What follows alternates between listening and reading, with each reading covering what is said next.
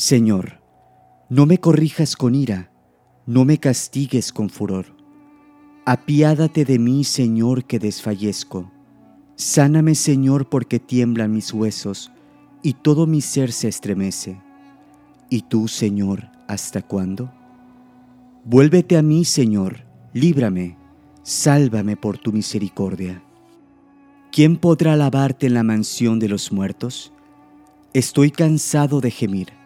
Mis lágrimas humedecen mi cama cada noche y empapan mi lecho.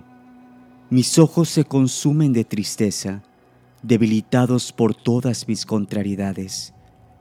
Apártense de mí, malhechores, porque el Señor escuchó mi llanto, el Señor atendió mi súplica, el Señor aceptó mi plegaria. Que se avergüencen y tiemblen mis enemigos, que retrocedan avergonzados inmediato.